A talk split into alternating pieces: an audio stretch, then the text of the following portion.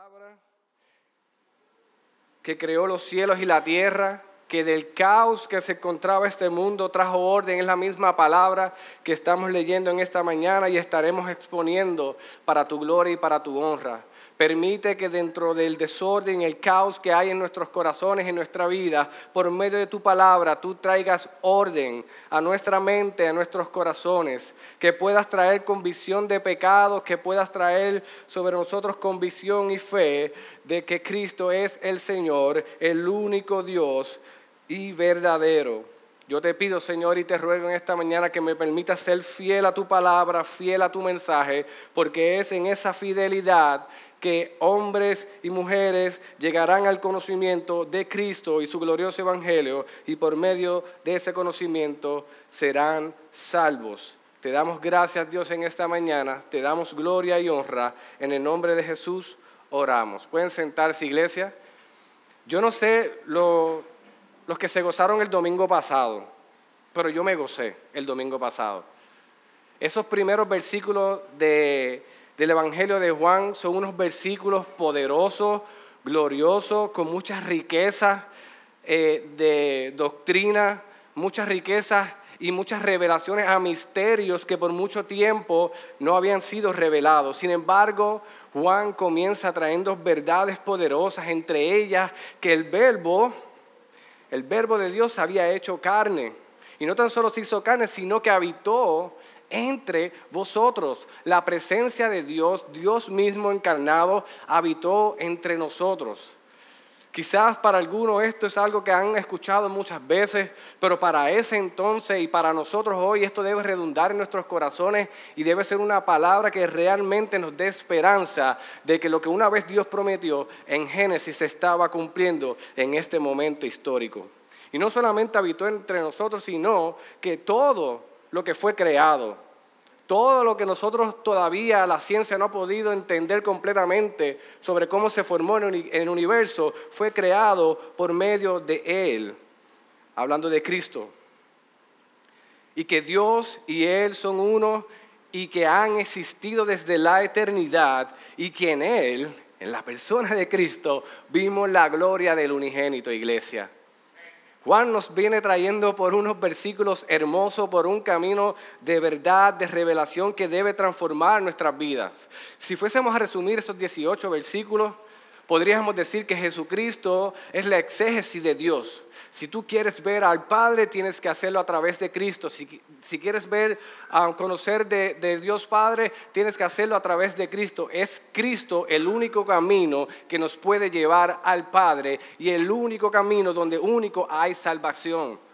Esos misterios que no habían sido revelados de quién es Dios, cómo puedo comprender a Dios en nuestra mente infinita, aunque nunca en este tiempo lo podamos comprender por medio de Cristo, que es la exégesis de Dios, podemos llegar quizás a comprender lo más posible nuestra capacidad y poder vivir para su gloria y sobre todas las cosas poder hallar salvación.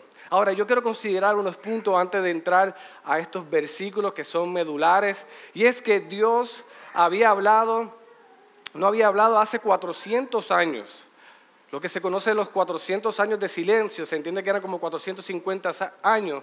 Y el último profeta que había hablado había sido Malaquía. Y casualmente, y no hay casualidad, había hablado y había anunciado a Juan el Bautista, que es la persona que hoy vamos a estar conociendo y vamos a estar viendo de su ministerio, como Juan así lo presenta. Así que nos encontramos en un momento crucial de la historia, porque este Juan el Bautista, que había sido anunciado por el último profeta, es quien viene a romper el silencio de Dios. Por eso es que vamos a ver más adelante ese gran interrogatorio de los sacerdotes y de los levitas sobre Juan el Bautista. Yo no sé si ustedes han tenido, Los, los varones de la casa, me voy a ir por, por los varones, han experimentado un interrogatorio de su esposa. ¿Cuántos dicen amén? Cuando usted tiene ese plato en la mano, se lo está comiendo y de momento lo vas a poner en un sitio y tu esposa te dice, hey, ¿y ese plato dónde lo vas a poner? Y tú dices, bueno, no, este, lo voy a poner aquí para terminar de hacer una cosa, pero lo voy a llevar a dónde? Al fregadero. Ah, ¿y lo vas a fregar o lo vas a dejar ahí? No, lo voy a fregar y lo voy a poner. Olvídate, lo voy a secar. Pero realmente eh, una de las dinámicas más eh, emocionantes que puede tener un, un, un, esposo es cuando la mujer, ¿verdad? su esposa, viene a interrogarlo, a hacerle unas preguntas que tú dices, oye, esa pregunta me está preguntando por algo que yo sé que ella sabe la respuesta. ¿Por qué me lo está preguntando? Y nos pone a nosotros en una encrucijada de qué vamos a contestar, porque puedes contestar bien y puedes salir mal. Puede ser sincero y puede salir mal.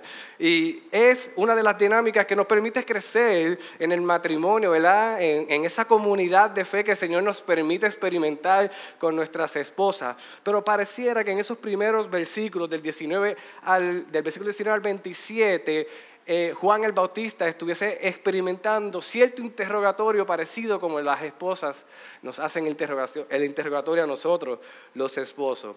Y se le acercan a ellos, no cualquier persona, se le acercan sacerdotes y levitas, que más adelante vemos que eran fariseos, personas que eran doctos de la ley, que tenían pleno conocimiento de lo que era la ley, lo que habían hablado los profetas y lo que se supone que estuviese ocurriendo en ese momento y cómo se debe vivir la vida según los mandamientos bíblicos de la ley.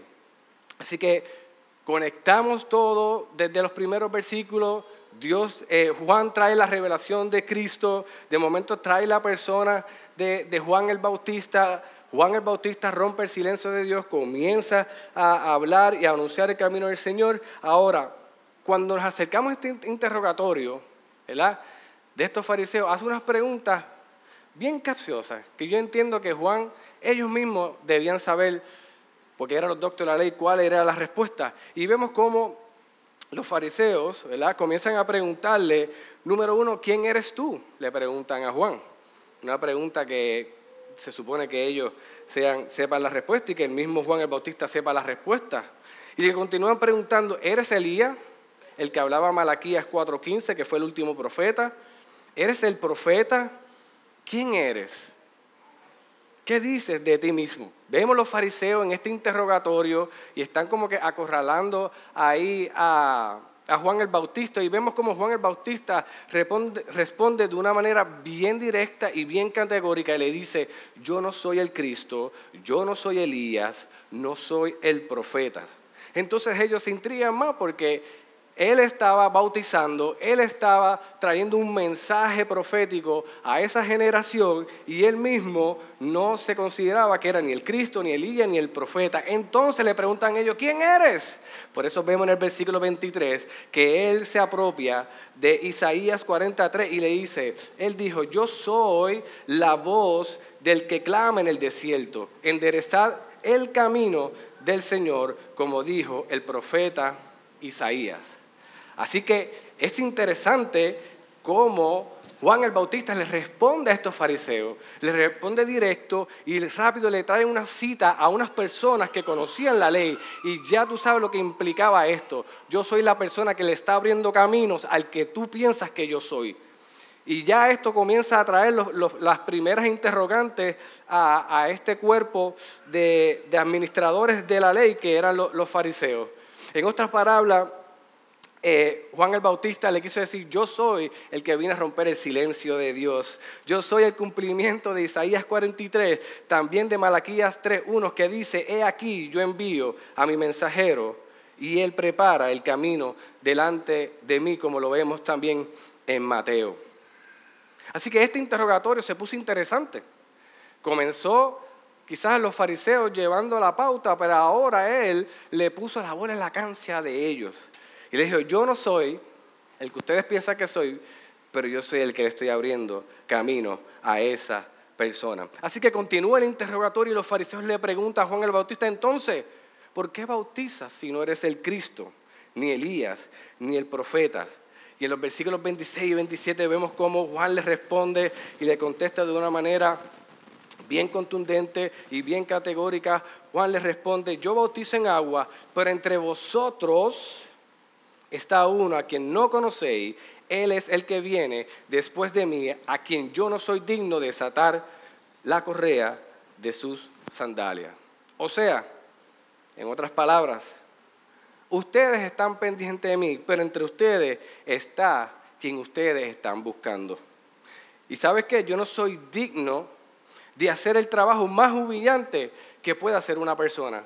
Porque en ese tiempo los discípulos ¿verdad? podían hacerle algún tipo de favor y de servicio a su maestro, pero desatar las sandalias era la labor más humillante.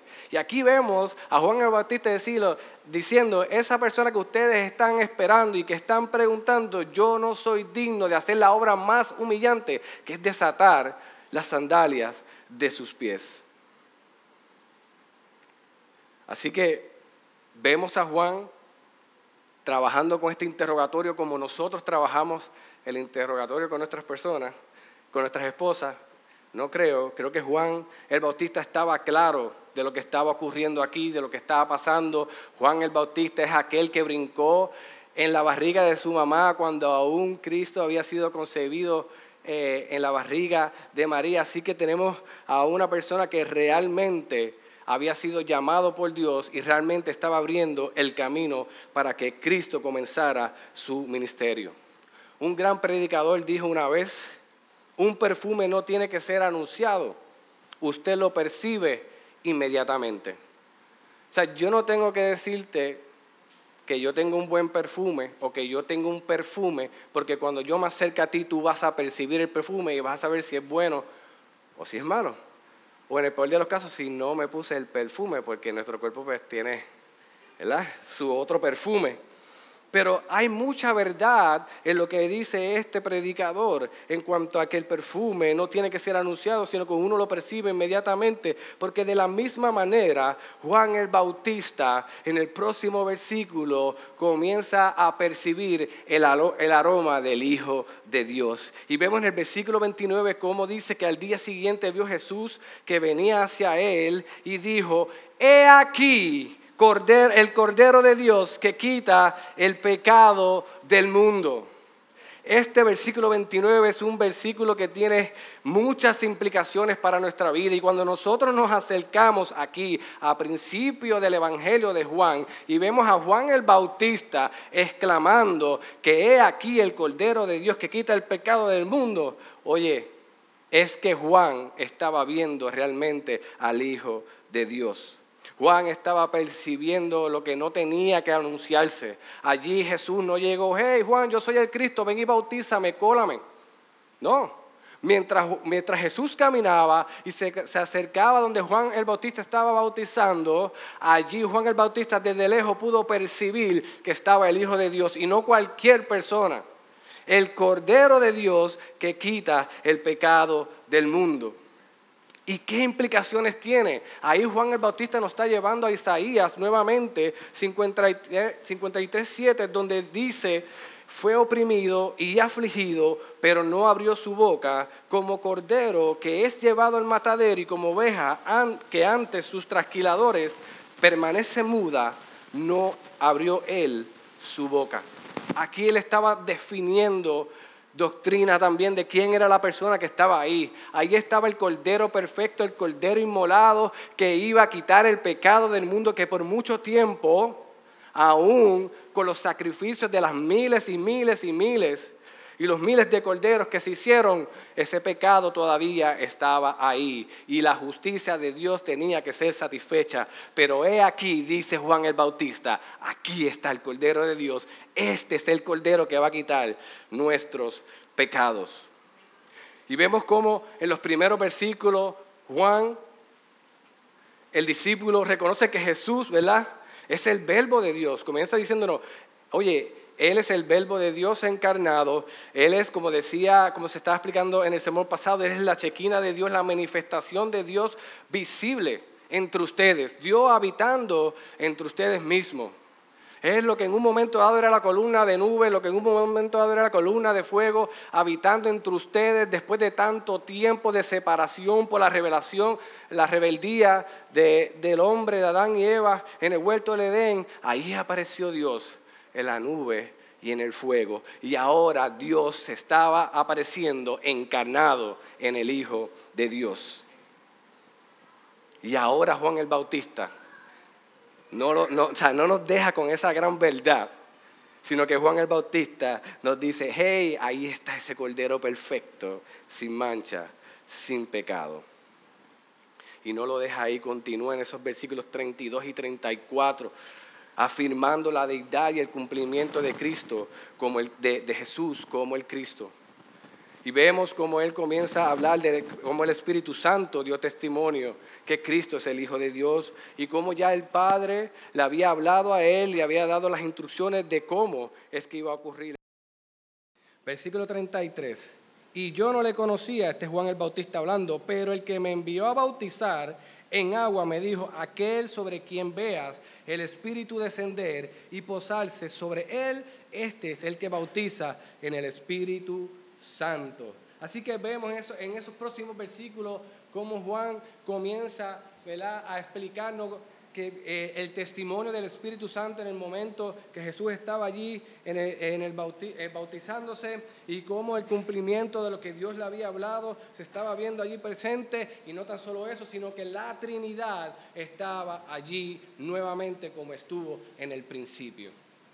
Así que en el principio Dios creó los cielos y la tierra, allí estaba la Trinidad y ahora en el principio del ministerio de Cristo, allí estaba nuevamente la Trinidad. Y la importancia de que Juan el Bautista estaba, estaba bautizando para arrepentimiento, pero el que, el, que viene, el que venía después, el que venía delante de él, era quien iba a bautizar en Espíritu Santo y fuego.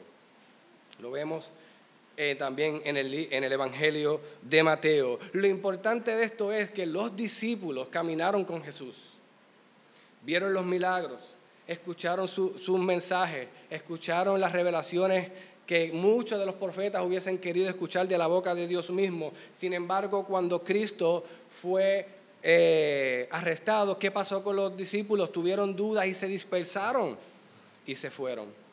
Cristo muere en la cruz del Calvario, cumple la, obra redentora más gloriosa que se puede experimentar y que haya ocurrido en la tierra. Regresa, da testimonio de su resurrección y le dice, es necesario que yo vuelva al Padre para que el consolador esté entre ustedes. Y es en el día de Pentecostés cuando esa convicción, que es lo más importante de la llenura del Espíritu Santo, es la convicción y es el testimonio de que Jesucristo es el Señor. Y eso es lo que estaba diciendo. Aquí el que va, el que viene, va a traer la convicción que necesitamos para creer y para reconocer nuestros pecados y arrepentirnos. Por eso Romanos 8:16, Pablo nos dice, inspirado por el Espíritu Santo, el Espíritu mismo da testimonio a nuestro espíritu que somos hijos de Dios. Este era un tiempo crucial para, la humanidad, era un tiempo crucial no para esa generación, sino para la anterior, para esa y para nuestra generación, que gracias a ese glorioso evento de la encarnación de Cristo, hoy nosotros podemos creer plenamente que Jesucristo es el Señor, porque es el don de Dios por medio del Espíritu Santo que nos revela a Cristo. Y cuando nos revela Cristo nos damos cuenta de su santidad y cuán pecadores somos. Y un corazón que experimenta la santidad de Dios, experimenta también la convicción de pecado y se arrepiente. Es imposible contemplar la santidad de Dios. El mismo Isaías lo, lo vimos, lo vemos también contemplando la santidad y confirmando y afirmando que no es digno de estar cerca de la santidad de Dios. Sin embargo, Dios no tan solo nos muestra a Cristo y nos da convicción de pecado, nos salva y nos da la confianza para que nos acerquemos ante el trono de su gracia y poder hallar allí el oportuno socorro. Esto está alineado con lo que decía Mateo 3:11, yo a la verdad os bautizo con agua para arrepentimiento, pero el que viene detrás de mí es más poderoso que yo a quien no soy digno de quitarle la sandalia, Él os bautizará eh, con el Espíritu Santo y con el fuego. Esto es hermoso lo que estamos viendo aquí. Aquí estamos viendo el cumplimiento de lo que Dios había prometido desde un principio, de que iba a Él mismo, cuando, cuando Abraham estaba con, con su hijo Isaac y, y su hijo le pregunta, oye, ¿dónde está el cordero? ¿Dónde está el cordero de sacrificio? Y Abraham le contesta, Dios se proveerá como cordero.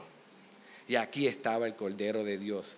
Así que al día siguiente, Juan estaba con unos discípulos allí bautizando y volvió a ver y a encontrarse y a percibir el glorioso aroma del Hijo de Dios. Y no le costó otra, otro remedio que adorar y decir, he aquí el Cordero de Dios He aquí el cordero que va a limpiar mis pecados. Es aquí el cordero que me va a salvar. Es aquí el cordero que va a vencer la muerte para yo poder experimentar la vida eterna con mi Cristo. La pregunta que yo le hago en esta mañana, ¿somos capaces de percibir el aroma de Cristo cuando nos exponemos a su evangelio, tanto en su palabra como en la vida de comunidad?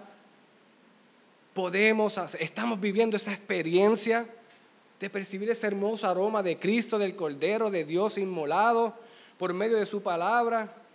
Cuán real es el Evangelio en nuestra vida, cuán real, escucha la palabra real, no es simplemente yo decir, yo conozco de Cristo, yo conozco de la iglesia, yo conozco de lo que ha hecho ese hombre, cuán real es el Evangelio en tu vida para darle la prioridad que merece tu alma.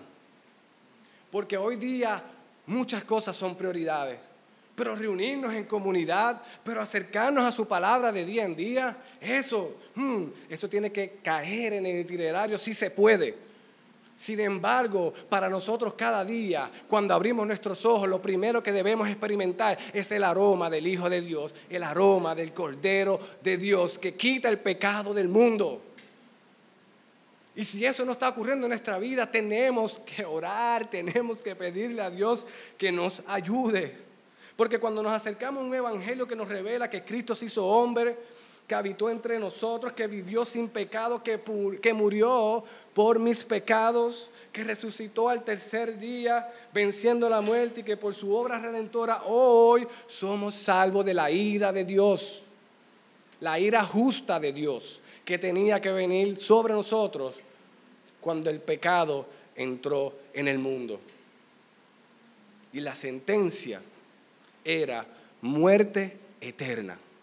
Sin embargo, en el momento que Abraham y Isaac no sabían cómo Dios iba a resolver este asunto que había prometido que Isaac era el hijo de la promesa, ellos sí estaban claros de que Dios era la provisión y que Dios iba a perseverar y a preservar su promesa.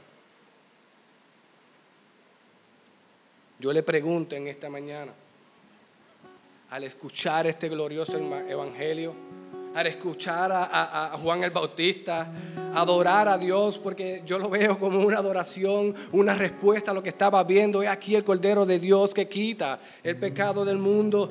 ¿Se estremece tu alma realmente? Yo mientras leía me estremecía y hubiese deseado lo que sea por verlo en vivo, pero me basta con verlo en su palabra y que el Espíritu Santo traiga convicción a mi vida de que Él es el Cordero de Dios que quita el pecado del mundo y que un día Él vendrá nuevamente y le veremos cara a cara y podremos adorarle por la eternidad, iglesia. Este es, esto es lo glorioso de lo que estamos haciendo en esta mañana. Aquí habemos personas redimidas que el Cordero de Dios quitó el pecado. Que mientras tú intentaste por mucho tiempo, por muchos años, de, arreglar cuentas con Dios y no pudiste por tu fuerza, he aquí nosotros podemos ver en su Hijo el Cordero perfecto, el sacrificio perfecto que necesitábamos para que la justicia de Dios fuese satisfecha. Y nosotros hoy podamos responder en adoración. Ante esta revelación puedes exclamar aquí el Cordero de Dios que quita el pecado del mundo. O simplemente te da lo mismo. Porque sabe que hay personas que escuchan este glorioso evangelio y le da lo mismo y sabe que aún peor le parece locura. Y a lo mejor esa persona está aquí en esta mañana. Está escuchando de este cordero que quita el pecado del mundo y no se está estremeciendo. No hay convicción de pecado, no hay arrepentimiento, no hay. Pues en esta mañana yo te quiero decir que yo ruego por ti y ruego por la salvación de tu alma. Y yo invito a la iglesia, gracias redentora, a todos aquellos creyentes que han sido regenerados por el poder de su palabra y de su espíritu, que rueguen por estas almas porque necesitan salvación. Necesitan exclamar a viva voz en su mente y en su corazón en convicción. He aquí mi cordero, el cordero de Dios que quita el pecado del mundo. Yo ruego en esta mañana, invito a la iglesia también, que ruegue a que Dios le conceda convicción de pecado. Y no tan solo convicción de pecado, arrepentimiento y fe. Es imposible escuchar este glorioso evangelio y quedarnos como si nada. Pero es Dios en su infinita misericordia que por medio de su Espíritu Santo da testimonio, trae convicción dice Efesios 2.8, es un don de Dios que llega a nuestras vidas para responder. ¿Sabes qué? Abre nuestros oídos, abre nuestras mentes, abre y prepara nuestro corazón para que esta palabra germine. Ahora yo te digo a ti, ¿esta palabra está germinando en tu vida? Sí. Ese es el glorioso evangelio obrando milagrosamente en un corazón de piedra. Y esa es la intención de Dios para con nuestras